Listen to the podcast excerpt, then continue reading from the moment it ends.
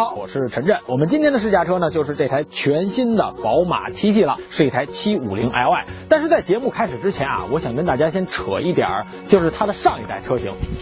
就是上一代的七系跟五系，上一代的七系跟五系呢，呃，其实你看他们采用的设计语言会稍微的有一点点的相似，不过在那个年代，基本上很多品牌都采用了这种方式，一来呢是可以节约很大一部分对于外观开发的成本，二来呢就是整个品牌旗下的车型的辨识度呢也都会很高。可是上一代的车型，我觉得。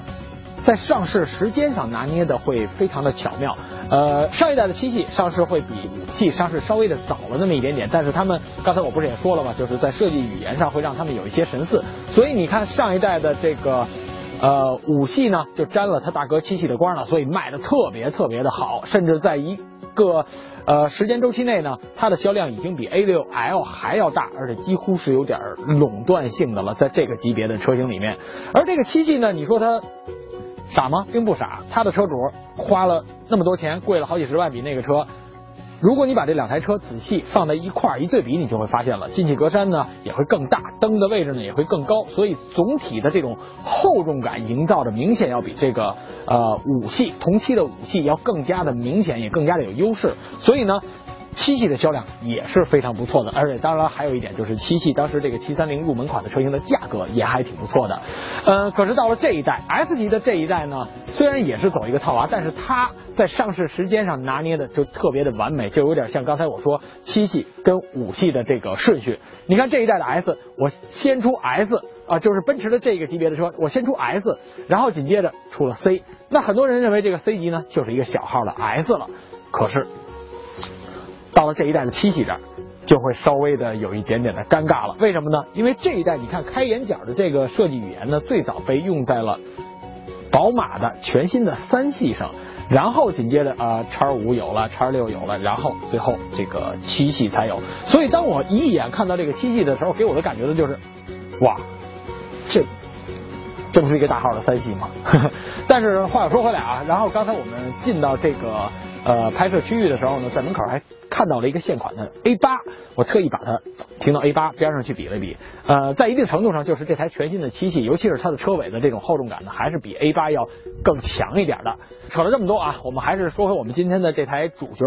呃，这台车呢，其实它有几个亮点。首先呢，就是这一代的家族设计语言，让它辨识度会很高。再有呢，就是它的这个大灯呢，采用的是一个激光的光源，然后比起之前的 LED 的光源呢，无论是在射程还有在寿命上呢，都会有更加强的一个优势。呃，另外呢，这个全新的七系呢，在车身整个结构内核方面呢，还采用了很多碳纤维的材质，这样一来呢，就会让它的车身强度更强。而且车身的重量呢也会更轻，这样一来呢，对油耗表现就会有一定的帮助了。呃，另外还有就是在车身的抗扭性上，呃，因为呃很多情况下就是车到年份长了之后，这种内饰叽里嘎嘎响，其实并不一定是内饰真的出了什么问题，而是车身会有一定的扭曲的变形，所以对内饰造成了一定的挤压，所以导致了这种所谓的不整，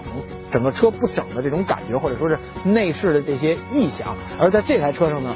我猜测它应该会有一个很好的车身耐久性，会有一个比较好的表现。也就是说，也许你开个五年、八年、十年的，它的内饰仍然不会有很多的异响。嗯，这一点我很期待啊，我真的是很期待，因为我个人是对于这种内饰异响非常有强迫症的这么一个人。另外呢，还有一个小的亮点，可能大家不太容易发现，就是在这个位置，C 柱上的这个叫做霍氏弯角的这个位置。呃，你可以去对比一下我的那个七系，还有那个五系，他们在这个位置呢，都采用了一个分体的这么一个做工，而这台车呢，这是一个整块的材料，所以你别看这个小的细节，它其实呢，在整体的这个做工成本上就会增加了很多了，因为这是一块一体的铝材。OK 了，那关于它的外观呢，我们就说到这儿，下面呢，我们再去看一下车内。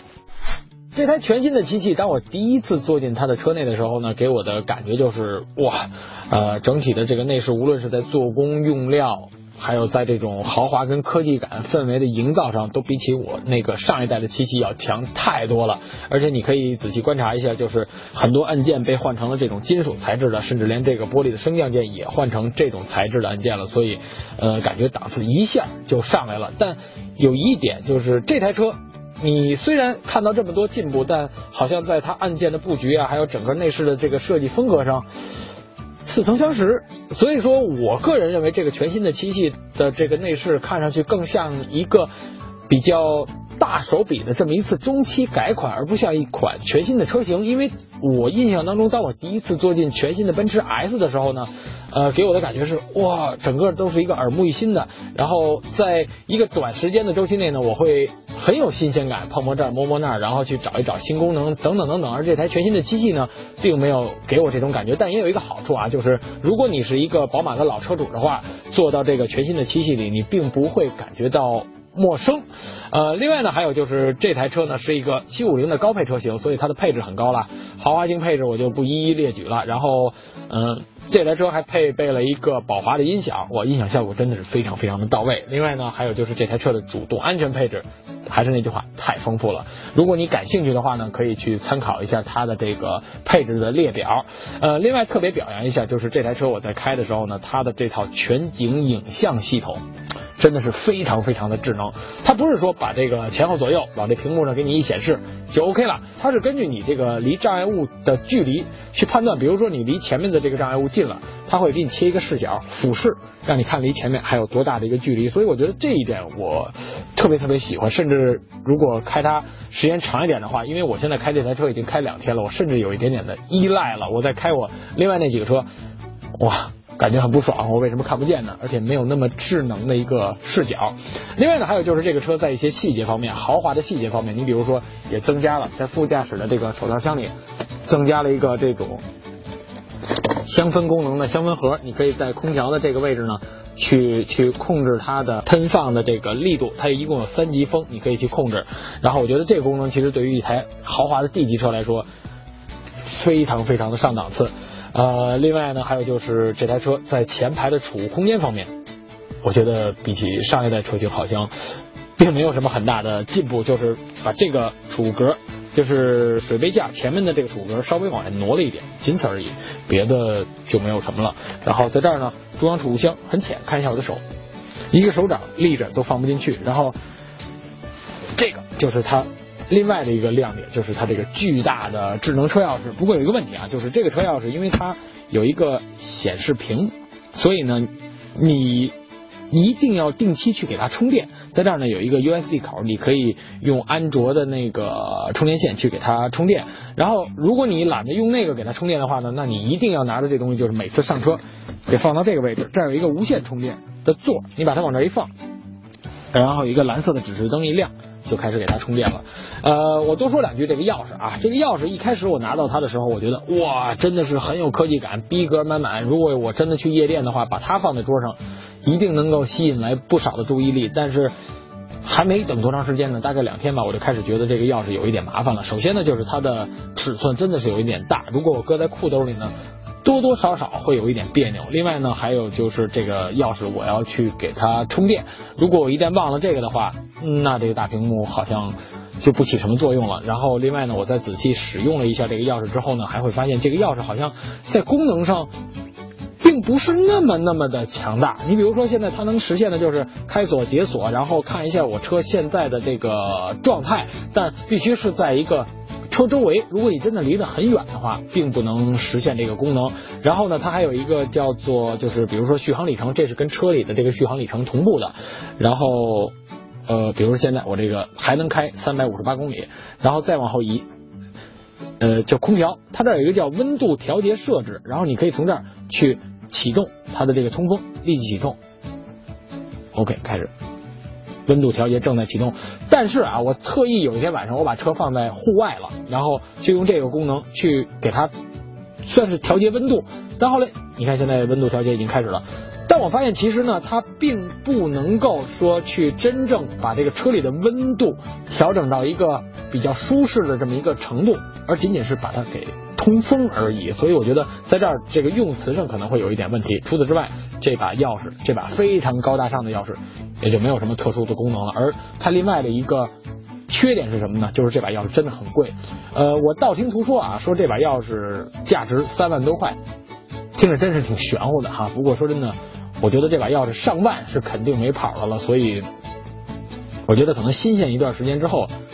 也就不会天天拿着它了。你可能还会拿那把比较普通的钥匙，因为这这把钥匙你连拴钥匙链的地方都没有，那可能真的会很尴尬了。而对于它这个钥匙里面所有的这些功能呢，其实我个人认为啊，还不如我自己在我的那台老机器上装的这个一个第三方的智能掌控软件来的更方便呢。因为这把钥匙不能遥控着车，而这个可以。然后我呢用这个也可以看整个现在我车辆的一个状态。你看，等一下出来了，什么车门都是不是关了，车是不是锁了，然后车窗是不是关了，后备箱电压啊等等等等。所以我觉得可能这个第三方的软件做的甚至要比它这把非常高大上的车钥匙来的还要更加的实用，这一点就很尴尬了。呃，另外呢还有一点就是它的这个人机交互系统多了一个什么功能呢？就是用手势去操作。你看，比如现在我调亮音响，音响小了，但是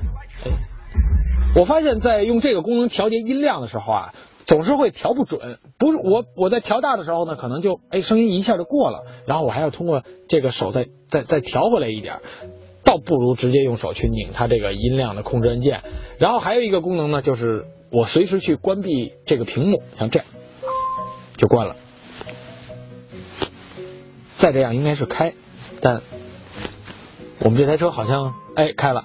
呃，我得特意特别说一下，就是我们这个试驾车可能是一个个例，就是这个手势控制并不是那么的好用，因为还有就是在停车辅助的时候，如果我通过这个手势的话，其实是可以去改变呃整个这个全景摄像头对于呃周整个周边环境的一个比例的，但是这个功能我在这台车上一直没有试出来，所以我觉得这应该是一个个例。嗯，怎么说呢？对于这种手势操作，我个人认为啊。肯定是比之前的那些所有车型上用的语音控制要实用多了，至少不会在车里有人的时候，我感觉我很傻。什么打开音响，空调调到二十六度，我觉得比那个是强多了。但是退一万步说，这个功能我这几天开着，觉得唯一有用的就是这个开关屏幕功能，而真正调音乐啊，还有在停车的时候去改变这个比例啊等等这些功能。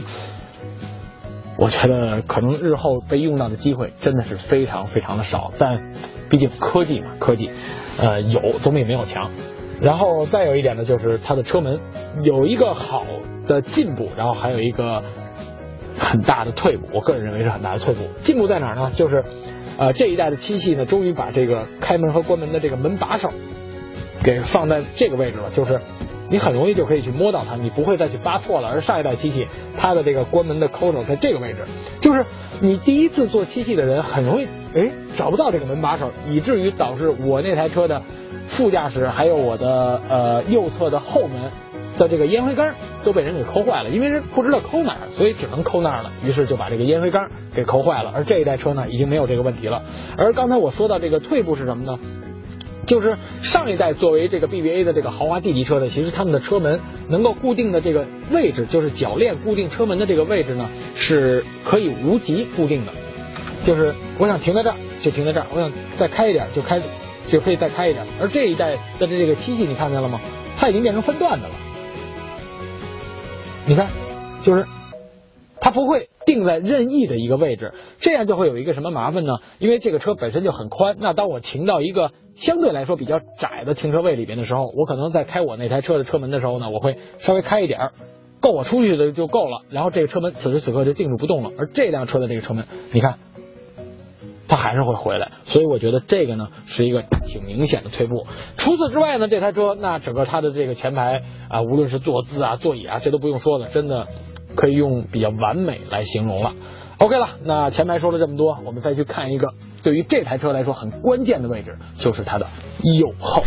我一坐到这台全新七系的第二排之后呢，首先啊，就是这个级别的车型，你对于它的腿部空间呀，什么乱七八糟的，还有纵向空间呀等等这些，你都完全不用担心，非常的宽敞。但唯独就是呃，这个车的这个四座版本的。全新七系的这个坐姿，我个人感觉会有一点点的高。这个问题呢，在全新的 S 上也有同样的问题。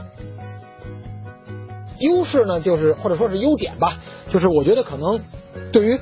看前排司机师傅的一些动作呀什么的会很清晰，然后对于看到前面整个挡风玻璃以外的发生的事儿的这个内容也会看到更多。但我个人还是会喜欢稍微再低一点的一个坐姿，但现在此时此刻这个座椅已经不能够再调低了。呃，再有呢就是这台车的这个座椅的坐垫，比起全新的 S 会有一些硬。很明显，因为我当时一坐在这个车上，我特意去这样杠悠两下，然后仔细的拿手摁一摁，确实会稍微的硬一点点。不过整个支撑啊等等，还有这个面料都依然是很舒服。而且这台七五零的高配车型呢，也是有一个里边像采用了一种类似于空气式的这么一种填充材料的一个小枕头，嗯，枕上去呢非常非常的舒服。另外这台车呢，呃，在呃就是调整副驾驶座椅的这个方式上，比起全新的 S 也会省事儿一点。你看我只要摁一个键。剩下的事我就不用管了，就等它慢慢去自己完成所有的这些动作了。嗯，但还是有一个小问题啊，是什么呢？就是当呃我调整到这种非常舒适的坐姿的时候呢，呃副驾驶的这个头枕会挡住呃司机看右后视镜、右车外后视镜的这个视线。我觉得这是一个小 bug，未来有没有可能会去调整一下？因为这样，我个人认为啊，可能会造成一定的安全上面的小隐患。OK，现在基本上这个姿势就已经 OK 了。这个姿势呢，对于我这种一米七九的身高来说呢，坐上去还是没有任何问题的。但是如果你再高一点的话，那可能就有问题了。为什么呢？因为它的这个歇脚板呢，是从副驾驶座椅的靠背上放下来的，而不是从右后座椅的下面抬起来的。呃，如果像我这样身高刚刚好，那可能坐在这还好。但如果你再高一点，那不好意思，您就只能拿脚踹着这个呃副驾驶的座椅靠背了，你没有任何的余地。但如果是从下面升起来的这个座椅，就是这个歇脚板的话，那你的脚呢？如果你觉得太长，你脚腿腿很长没地儿放的话，那你可以不把这个升那么高，稍微调低一点就 OK 了。而这个呢，那基本上你没有办法。你如果再把它收起来一点的话，那就那就变成这样了。反而是一个很不伦不类的姿势，我觉得这可能是比起全新 S 会稍微差一点的。另外呢，还有就是在这个呃配置方面，这台全新七系的后排真的是非常有的说。呃，在这儿呢，什么后排独立区域的空调，然后这个呢，我估计七系还有五系豪华的车主应该非常熟悉了吧，就是控制一些娱乐系统的这么一个小遥控器。然后还有一个更厉害的东西，就是这个。连拿出来的这个方式都这么优雅的一个小 pad，看见了吗？非常缓慢的抬起来，很有质感。不过说真的，这个 pad 如果作为一个玩数码的，我这么一个虽然不算达人的这么一个爱好者吧，拿着可就完全没有手感了，因为真的是挺厚的，而且很重。不过说真的，确实，呃，分辨率确实很高啊。然后三星的一个 pad 在这里边呢。你可以控制几乎车里的所有的一些豪华型配置，当然了，除了这个主驾驶的座椅之外，除了不能开车之外，剩下的你看什么驾驶信息啊、设置啊，这里边呢你可以去调整全车的遮阳帘呀、座椅按摩呀，然后空调啊、音乐啊等等等等。你比如说现在我要控制这个遮阳帘，我本来呢是可以挨个在这边用这个小区域里面的控制键来控制的，但它这儿会有一个关闭所有和打开所有。我现在打开所有。看所有的这些遮阳帘，现在就全部都被打开了，然后关闭所有。你看所有的这些遮阳帘一下全部都都被关闭起来了，哇，瞬间感觉非常的有隐私性啊，不错，这个功能我觉得挺喜欢的。但为什么不能把这个键挪到这儿来呢？呃，然后呢，就是座椅有按摩呀，然后还有内部照明。这个全新七系的内部照明啊，真的我得特殊说一下，就是。这个氛围营造的非常非常的好，而且在呃 B 柱的这个位置，左右的 B 柱的这个位置，这两个都晚上，现在可能看不出效果，到了晚上的话，也会给后排营造一个特别舒适而且豪华的这么一种光源的感觉，非常非常的棒。然后这个 Pad 怎么说呢？我觉得功能如果能够给这些功能都提升到这个位置，可能会更好一点。但是这个 Pad 你不得不承认，就是它给这台车的后排增加了。很多很多的科技感，然后放在这儿，它两边还会有两个锁扣，直接就扣住了。然后放在这儿的时候呢，呃，是可以充电的。但有一个问题啊，就是你要注意你放的这个方向，如果你把它放反了，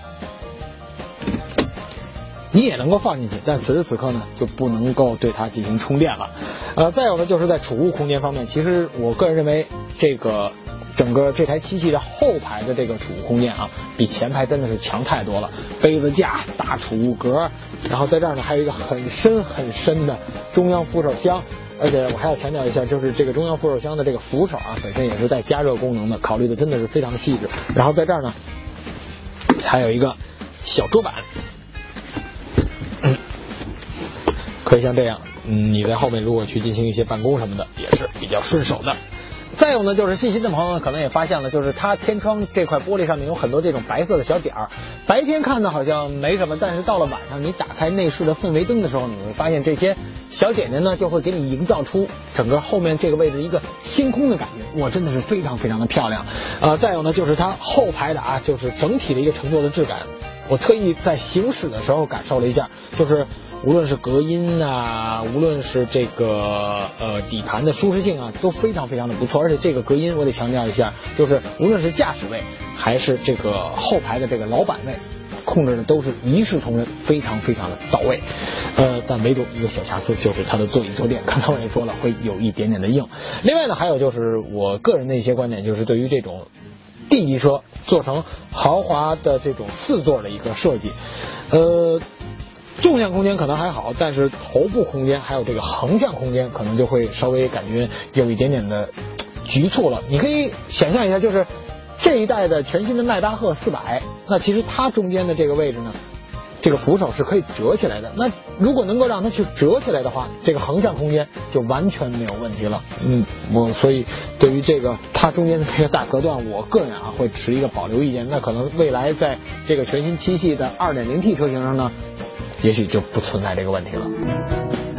这辆全新的750 Li 我开起来啊，首先给我一个感觉就是我在切换这个驾驶模式的时候呢，我发现它已经把之前。的那个叫做运动加的这个驾驶模式给取消掉了，反而在舒适那边会多了一个舒适加的驾驶模式。那从这一点上呢，我们都可以看出来了，就是这台车它整体的这个取向呢，已经是往舒适那边去靠了。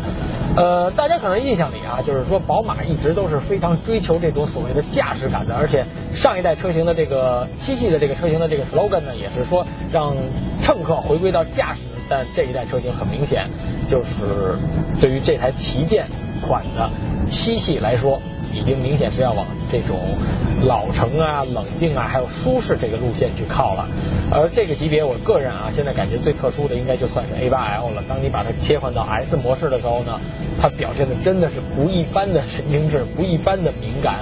呃，这一点呢，嗯，如果你喜欢看电影的话，你会发现，就是现在好像 A 八呢还是在赞助这个叫做《致命快递》这部电影，然后去在里面做各种漂移呀，各种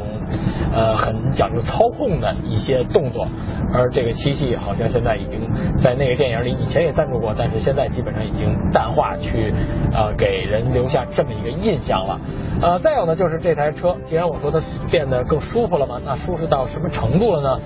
嗯，首先啊，我先从这个驾驶员开车的感受上来说，我觉得这台车比起上一代车型最大的一个进步呢，就是在它的这套转向系统上。老款的这个七系呢，在你行驶的时候，如果路面上有一些颠簸，比如说什么减速带啊，比如说什么井盖啊这些障碍物的时候，当你前轮一压上去，那方向盘呢就会出现一个很轻微的。抢轮的这么一个很小很细节的这么一个动作，不过这种小细节在于这种级别的车型上可能就会被稍微的放大一点了。呃，大概的那种感觉就是，当你一压这个井盖，这个方向盘会噔噔就有这么来两下。但你当手如果紧握着它的时候呢，其实这种感受呢并不好。但是这台全新的机器，我这两天开着它，然后走我经常走的那几条比较熟悉的路，我还特意去压了几个我很熟悉的那些井盖，但是。他的这个方向盘几乎也不能说是几乎，应该说是完全一点回馈都没给我，我觉得非常的不错。就我能够听到底盘有噔噔噔噔就过去了，但是方向盘一点抢轮的这种感觉都没有。